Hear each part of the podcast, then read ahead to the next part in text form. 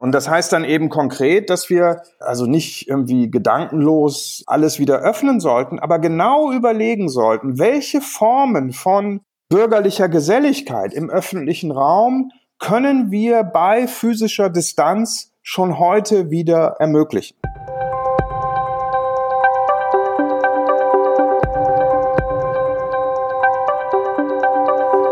Herzlich willkommen zu History and Politics, dem Podcast der Körber Stiftung zu Geschichte und Politik. In jeder Folge sprechen wir mit einem Gast über ein aktuelles politisches oder gesellschaftliches Thema. Und dabei interessiert uns besonders die Frage, wie uns ein Blick in die Vergangenheit dabei helfen kann, die Gegenwart besser zu verstehen.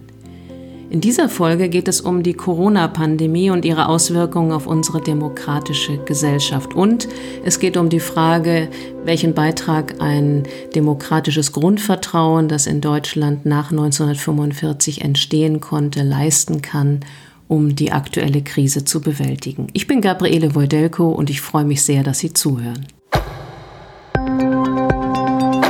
Corona ist in aller Munde und ist eine große Herausforderung, nicht nur für das Gesundheitswesen, sondern auch für uns als demokratische Gesellschaft. Bleibt bei dieser Auseinandersetzung mit Corona eigentlich noch Raum für Streit, für das Wahrnehmen abweichender Positionen und für die Diskussion darüber, wie viel Vertrauen braucht es zwischen Regierung und Regierten? Wer muss einbezogen werden in politische Entscheidungen? Und was hilft uns ein Blick in die Vergangenheit für die Antworten auf diese Fragen. Darüber habe ich mit dem Historiker Till van Raden gesprochen, der an der Universität Montreal Deutschland und Europa Studien lehrt. Sein aktuelles Buch Demokratie, eine gefährdete Lebensform ist Ende 2019 erschienen.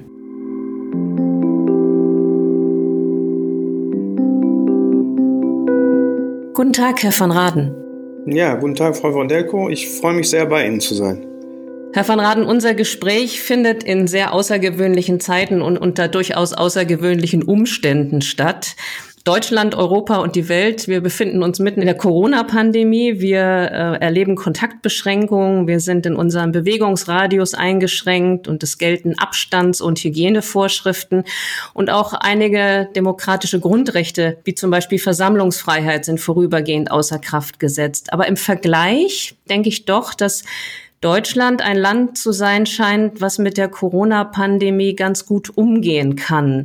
Es gibt immer noch eine hohe Akzeptanz in der Bevölkerung für die Maßnahmen. Ist das Ihrer Ansicht nach auch ein Zeichen dafür, wie gefestigt die Demokratie bei uns in Deutschland ist? Ich würde zunächst einmal darauf hinweisen, dass die Bundesrepublik Deutschland großes Glück hatte, weil andere europäische Länder, Italien, Spanien, vorher schon mit dem Virus zu kämpfen hatten und hier eben eine Art Vorlaufzeit war, um sich Gedanken darüber zu machen, welche Maßnahmen sinnvoll, welche Maßnahmen möglich sind.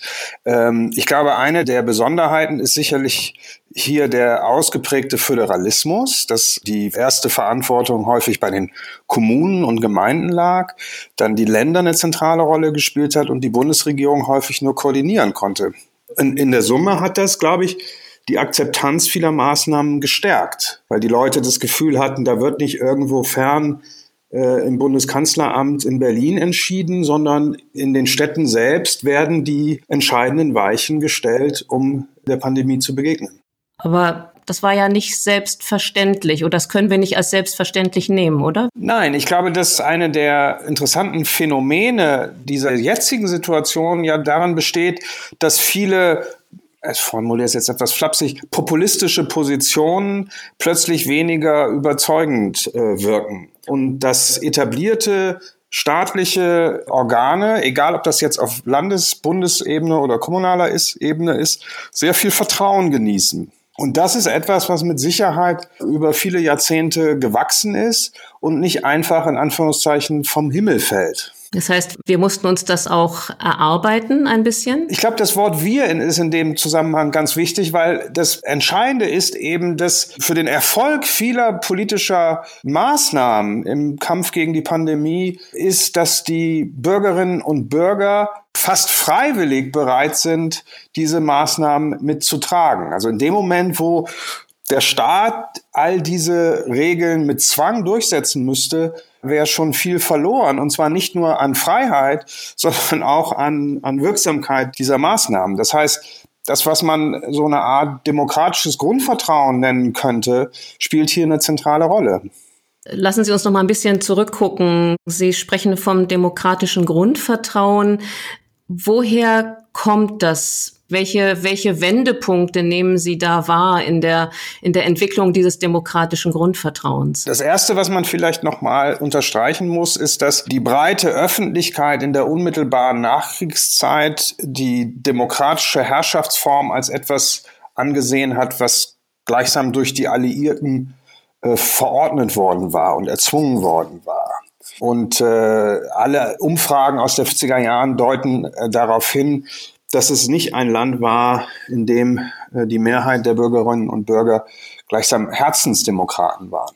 Da hat sich viel verschoben, offensichtlich. Aber das sind Dinge, die auch, glaube ich, nicht nur im Laufe der Zeit äh, sich verschieben können, sondern das Interessante daran scheint mir zu sein, dass eine Demokratie immer und fast, wenn man so will, jeden Tag neu aufgefordert ist, dieses Vertrauen zu pflegen und neu, neu zu gewinnen. Und dass es nicht eine Frage ist, dass wir heute irgendwie, also sozusagen die besseren Menschen sind als die Männer und Frauen in der frühen Bundesrepublik. Ähm, Sie sagen, Demokratie muss dieses Vertrauen verdienen oder dieses Vertrauen gewinnen. Können Sie mal beschreiben, wer da eigentlich welche Rolle hat? Also wer muss was tun, damit dieses Vertrauen sich festigen kann? Es gibt natürlich auch die Frage, welchen Führungsstil müssen politische Eliten in einer Demokratie pflegen, um die demokratische Kultur nicht zu beschädigen. Aber der aus meiner Sicht entscheidende Punkt ist, dass die Bürgerinnen und Bürger sich selbst als sozusagen mündige äh, Subjekte in einer Gesellschaft von Freien und Gleichen begreifen müssen. Und diese Haltung ist eben etwas, was nicht irgendwie vom Himmel fällt, sondern was äh, immer wieder neu gepflegt und kultiviert und neu auch wieder gewonnen werden muss. Was Mündigkeit heute bedeutet, ist mit Sicherheit etwas anderes, als es in den späten 50er Jahren war. Und was es in 50 Jahren sein wird, können wir überhaupt nicht äh, beurteilen. Wenn wir uns die Geschichte der Bundesrepublik anschauen, dann heißt es ja oft, dass die späten 60er Jahre so eine wichtige Zäsur gewesen seien. Vor allem eben was die Entwicklung von Mündigkeit und äh, von demokratischem Selbstverständnis angeht. Welche Rolle würden Sie diesen späten 60er Jahren und den Emanzipationsbewegungen der damaligen Zeit für das zusprechen, was Sie Demokratie als Lebensform nennen? Also ich würde zunächst einmal das betonen, wie weit zurück das Nachdenken über die Frage der Mündigkeit reicht. Das heißt, in dem Moment, wo es eine Emanzipation gibt von äh, einer göttlichen Ordnung, äh, einer kirchlichen Hierarchie, in dem Moment stellt sich eben die Frage, was heißt Mündigkeit eigentlich? Und da gibt es diese berühmte äh, Antwort Kants, also die Fähigkeit, sich seines Verstandes ohne die Hilfe von anderen oder so ähnlich zu bedienen. Und das ist eben etwas, was, was für die gesamte, und das ist noch nicht unbedingt eine demokratische Staatstheorie, aber zumindest mal liberale, republikanische Staatstheorie grundlegend ist, weil Herrschaft eben nur noch legitim ist, wenn sie auf freiwilliger Zustimmung beruht. Und die freiwillige Zustimmung ist eben etwas, was die mündige Reflexion darüber, ob ich zustimmen möchte oder nicht, voraussetzt. Und das ist eine Frage, die, die spielt 68 eine große Rolle, aber es ist keine Frage, die die 68er erfunden haben. Sie haben die Frage mit Sicherheit auf eine gewisse Art und Weise auch nochmal zugespitzt. Sie haben viele sozusagen erstarrte Konventionen verflüssigt oder manche auch sozusagen autoritäre Verhältnisse, Anführungszeichen, zum Tanzen gebracht. Aber die grundsätzliche Frage ist viel älter und an manchen Punkten ist eben dann, ja, wie soll man das sagen, beginnt 68 auch eine Suche nach einer Gesellschaft ganz ohne Autorität und ganz ohne Herrschaft. Und das ist dann eine Debatte die verbinden wir mit dem Begriff des Anti-Autoritären. Und das ist sehr spezifisch für 68, weil die Debatte vorher und vielleicht auch unsere heutige Debatte eher davon lebt, nicht ob wir Herrschaft und Autorität ganz überwinden wollen, sondern was eine spezifisch demokratische Form von Herrschaft ist und was eine spezifisch demokratische Form von Autorität ist. Und hinzu kommt ja auch, wenn wir über 68 sprechen und über Deutschland, dann müssen wir natürlich auch über die DDR sprechen, wo die Auseinandersetzung mit dem Autoritarismus äh, ein bisschen anders verlaufen ist. Das ist natürlich ganz wichtig und äh, gleichzeitig sollten wir aber auch daran erinnern, das wird bei den deutsch-deutschen Debatten häufig vergessen, dass die Bürgerrechtsbewegung in den kommunistischen Volksdemokratien, wie sie sich selbst verstanden haben, häufig etwas war, was eben nicht so sehr auf Deutschland beschränkt war, sondern dass der Ideenaustausch zwischen der Tschechoslowakei, Polen, Ungarn und der DDR da viel wichtiger war. Und dass es eben so eine Art von demokratietheoretischer Reflexion gab, die für diese Bürgerrechtsbewegung typisch war und die dann auch in der DDR eine zentrale Rolle gespielt haben. Um es etwas plakativ zu machen, Václav Havel war für die DDR-Bürgerrechtsbewegung mit Sicherheit viel wichtiger als irgendein führender Demokratietheoretiker aus Westdeutschland. Es gibt auf jeden Fall ausgeprägte Asymmetrien. Wenn Sie mit klugen Leuten in Prag und Budapest oder Warschau, Krakau, Breslau äh, oder auch in den baltischen Staaten diskutieren oder auch mit, mit russischen Intellektuellen, es liegt auf der Hand, die kennen die westlichen, in Anführungszeichen, Debatten über die liberale Demokratie sehr genau. Und wir wissen eigentlich viel weniger von den ostmitteleuropäischen Debatten. Das stimmt und das ist zumindest etwas, das man sich vor Augen führen sollte in all diesen Auseinandersetzungen. Ihr aktuelles Buch beschäftigt sich mit Demokratie als gefährdeter Lebensform. Ähm, das klingt zumindest für mich so, als würden Sie der Demokratie noch Überlebenschancen einräumen und den Patienten nicht für tot erklären direkt. Können Sie erklären, was Sie meinen, wenn Sie über Demokratie als Lebensform sprechen? Also vielleicht darf ich damit einsteigen, dass im Kontext der politischen Bildung, also auch bei der Bundeszentrale für politische Bildung und bei den Landeszentralen, ist der, diese Formel Demokratie als Lebensform komplett gängig. Das Auffällige ist aber, es wird nie ausbuchstabiert, was damit eigentlich gemeint ist. Das ist so die erste Beobachtung. Die zweite wichtige Unterscheidung ist eben, die Demokratie als Lebensform ist etwas anderes als die Demokratie als Herrschaftsform oder als Staatsform. Demokratie als Herrschafts- und Staatsform ist etwas, was uns wohl vertraut ist. Freie Wahlen, Parlamentarismus, Gewaltenteilung, irgendeine Form von Konstitutionalismus, eventuell Parteiensystem, in, in welcher Art und Weise auch immer.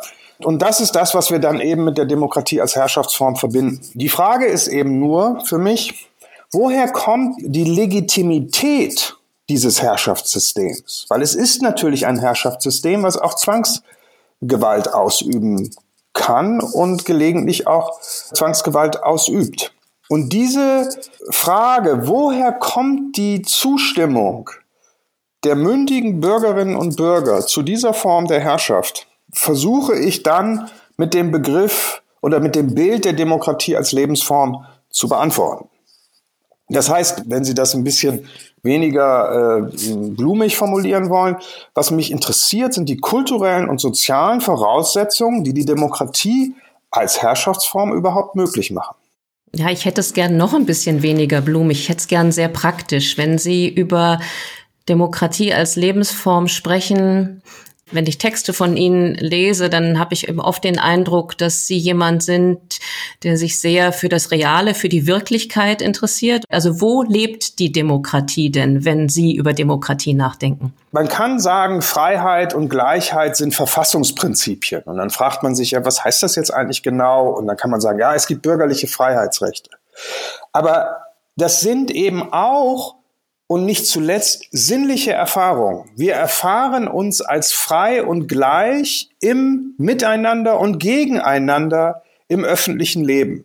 Und das trifft dann zu für ganz verschiedene Orte. Also wenn Sie das auf unseren sozusagen Lebensweg übersetzen, dann können Sie eben sagen, im Miteinander in der Familie oder in irgendwelchen familienähnlichen Konstellationen, im Miteinander im Kindergarten, im Miteinander auf dem Spielplatz, Miteinander in den Schulen lernen wir eine bestimmte Haltung äh, und machen wir bestimmte Erfahrungen von Freiheit und Gleichheit, die uns am Ende zu dem machen, was die Demokratie trägt, also die mündigen Bürgerinnen und Bürger.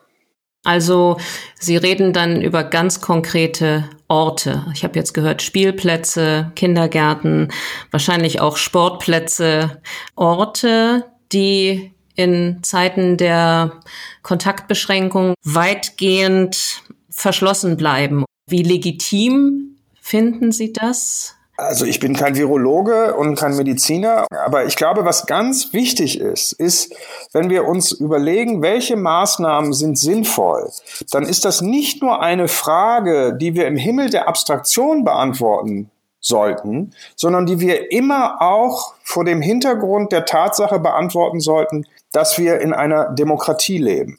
Das heißt, es gibt nicht irgendeine perfekte Lösung in der jetzigen äh, Situation, die wir finden könnten, sondern im, im Suche nach einer guten Lösung sollten wir uns immer vor Augen führen, dass das eine Lösung sein sollte, die einen demokratischen Geist atmet. Äh, und das heißt dann eben konkret, dass wir also nicht irgendwie gedankenlos alles wieder öffnen sollten, aber genau überlegen sollten, welche Formen von bürgerlicher Geselligkeit im öffentlichen Raum können wir bei physischer Distanz schon heute wieder ermöglichen. Das ist ja aber auch, wenn ich das richtig sehe, das, was momentan an vielen Stellen passiert. Würden Sie sagen, wir gehen als Demokratie, als demokratische Gesellschaft angemessen mit dieser Herausforderung um? Ja, die Demokratie lebt grundsätzlich immer vom Streit und insofern würde ich mir zunächst einmal auch mehr Streit über die Frage wünschen, welche Öffnungen wünschenswert und möglich sind. Und ein Streit, der sich nicht allein darauf zielt, was sind die ähm, ökonomischen Kosten, sondern der sich auch die Frage stellt, was sind die politischen Kosten, die mit dieser ganzen Ausnahmesituation verbunden sind. Man müsste überlegen, welche Orte sind zum Beispiel in sozialen Brennpunkten besonders wichtig. Das sind Sportplätze, das sind eventuell Stadtbibliotheken oder zumindest Stadtteilbibliotheken. Und ob man nicht überlegen könnte, bei aller Distanz also physischen Distanz, manche dieser Orte wieder zu öffnen. Also die Kosten, die dadurch entstehen, dass wir zu Hause bleiben müssen, die Kosten, die dadurch entstehen, dass Kindergärten und Schulen geschlossen sind, sind eben extrem ungleich verteilt. Das ist banal, aber es ist wichtig, das im Auge zu behalten. Und für die Frage, was bedeutet Homeschooling, macht es einen Unterschied, ob die Schule in einem Milieu ist, wo fast alle Eltern einen Computer oder mehrere Computer zu Hause haben oder wie wir das wissen aus manchen Hauptschulen, dass dann vielleicht maximal ein oder zwei Eltern von insgesamt 25 26 Eltern überhaupt einen Computer haben. Ich glaube, dass wir da sehr viel fantasievoller und ich will nicht sagen mutiger, das ist immer so, das so abgegriffen. Auf jeden Fall mal fantasievoller der Frage nachgehen sollten, wie gelingt es, ein höchstmögliches Maß an öffentlicher Geselligkeit zu ermöglichen, ohne auf physische Distanz zu verzichten. Sie haben äh, vorhin gesagt, dass Demokratie auch vom Streit und von der Auseinandersetzung lebt. Äh, das wird ja momentan in den digitalen Zeiten ein bisschen schwieriger, wo wir miteinander diskutieren, überwiegend über Bildschirme und über Mikrofone, oder? Ja, aber das ist nicht unbedingt nur die öffentliche Geselligkeit, sondern das ist auch die private Geselligkeit im Freundeskreis, die nur sehr eingeschränkt möglich ist und die natürlich auch ein Ort ist, das ist nicht die Öffentlichkeit im engeren Sinne, aber wo man eben auch über öffentliche Fragen diskutiert und sich Gedanken macht und Anregungen mitnimmt, Fragen mitnimmt. Und insofern ja, das ist auch ein Verlust.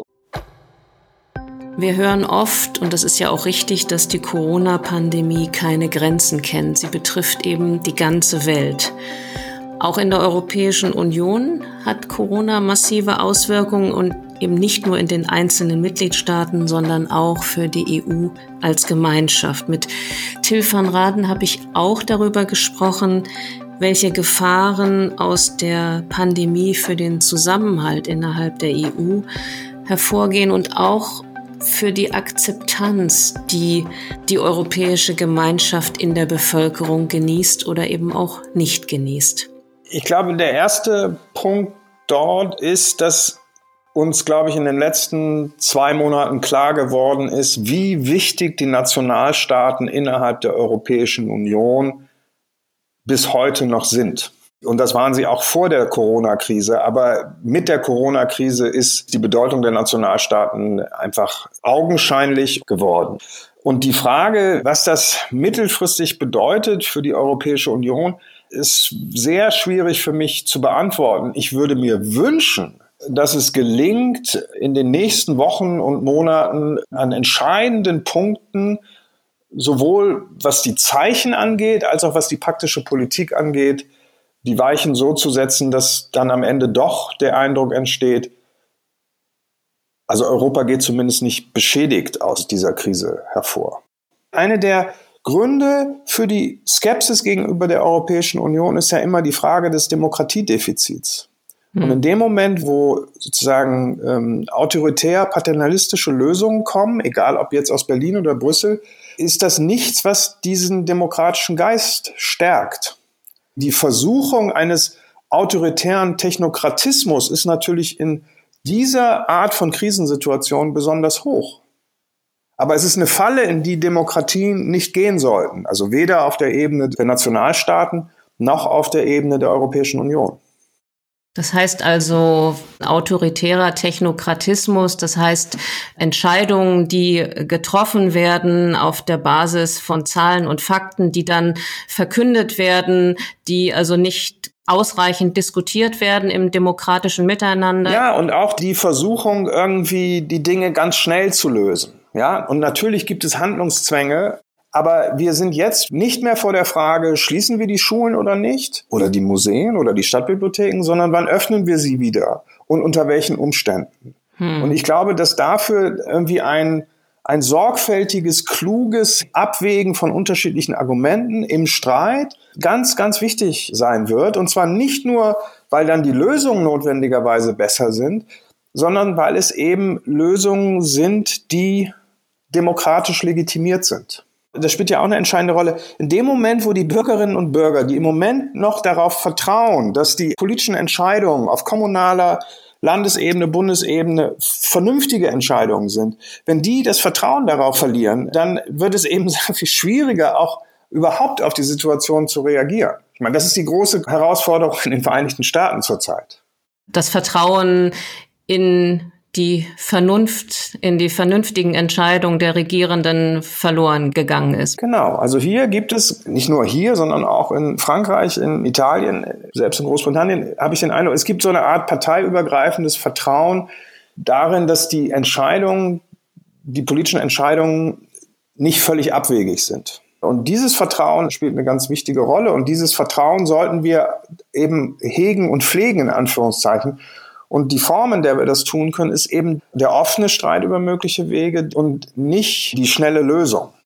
Nun tun sich ja Historiker üblicherweise ein bisschen schwer mit Prognosen für die Zukunft. Ähm, Sie haben aber eben mit Blick auf die Europäische Union schon mal anklingen lassen, was Sie sich wünschen würden. Ich würde Sie das gerne auch mit Blick auf Deutschland fragen. Was wünschen Sie sich denn für unser demokratisches Zusammenleben hier für die Zeit nach Corona? Ich glaube, der erste Punkt, also da bin ich mir ziemlich sicher, wir werden alle ein erhöhtes Gespür dafür mitnehmen, wie zufällig manche Dinge sind. Und dass man eben Politik nicht irgendwie über 30, 40 Jahre hinaus planen kann. Und dass das Improvisieren, das Experimentieren, das Reagieren auf ganz neue Situationen eben unser Zusammenleben kennzeichnet.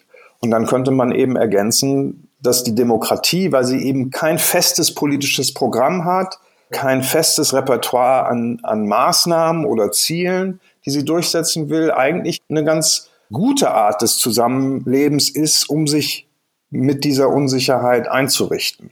Ja, das ist aber sehr allgemein formuliert.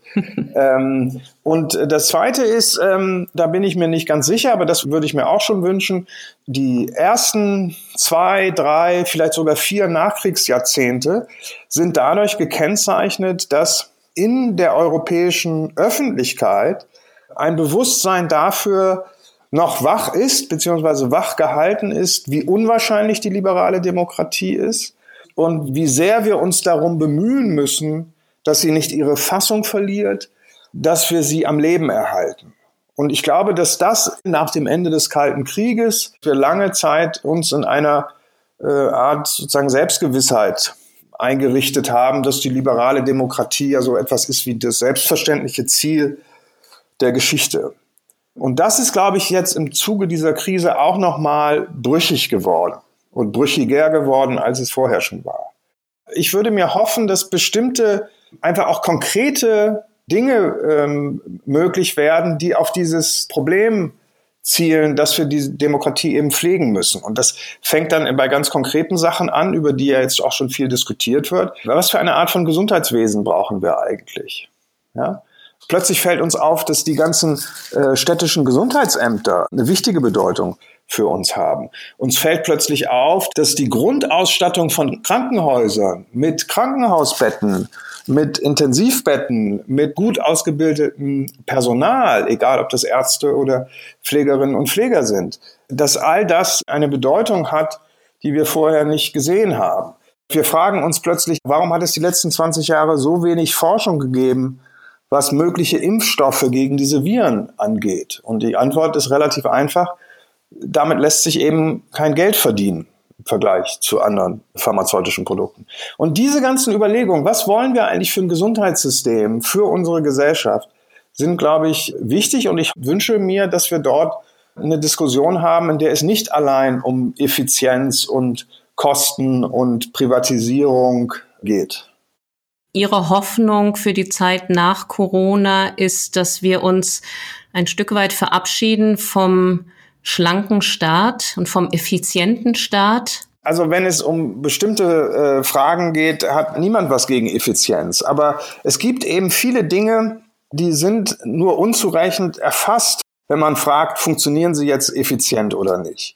Was ist eine effiziente Stadtbibliothek? Was ist ein effizienter Kindergarten? Was ist eine effiziente Grundschule? Was ist eine effiziente Universität? Alle diese Orte sind Orte, in denen eigentlich die eigentlich davon leben, dass sie ineffizient sind. Weil sie Irritation produzieren, weil sie Dinge verlangsamen, weil sie uns darüber stolpern lassen, dass wir vielleicht irgendetwas noch nicht bedacht haben. Das heißt, wenn die Corona-Pandemie vorbei ist, wann auch immer das sein wird, werden wir unsere Wertvorstellungen angepasst haben. Das heißt, weniger auf Effizienz gucken oder nur da, wo es notwendig ist und mehr auf die Gemeinschaft, auf das Gemeinsame gucken und das auch pflegen gemeinsam, hoffentlich. Das, äh, so verstehe ich Sie jetzt. Mir kommt es nicht so sehr darauf an, bestimmte Werte in den Vordergrund zu rücken, weil gerade über Werte lässt sich eben vortrefflich streiten. Und selbst wenn wir so vermeintlich selbstverständliche Dinge benennen wie Freiheit oder Gleichheit, ist am Ende einer langen Diskussion gar nicht mehr so genau klar, was damit eigentlich gemeint ist. Oder beziehungsweise es gibt eben dann viele verschiedene und nicht unbedingt auch noch vermittelbare Vorstellungen davon, was sich mit diesen Werten verbindet.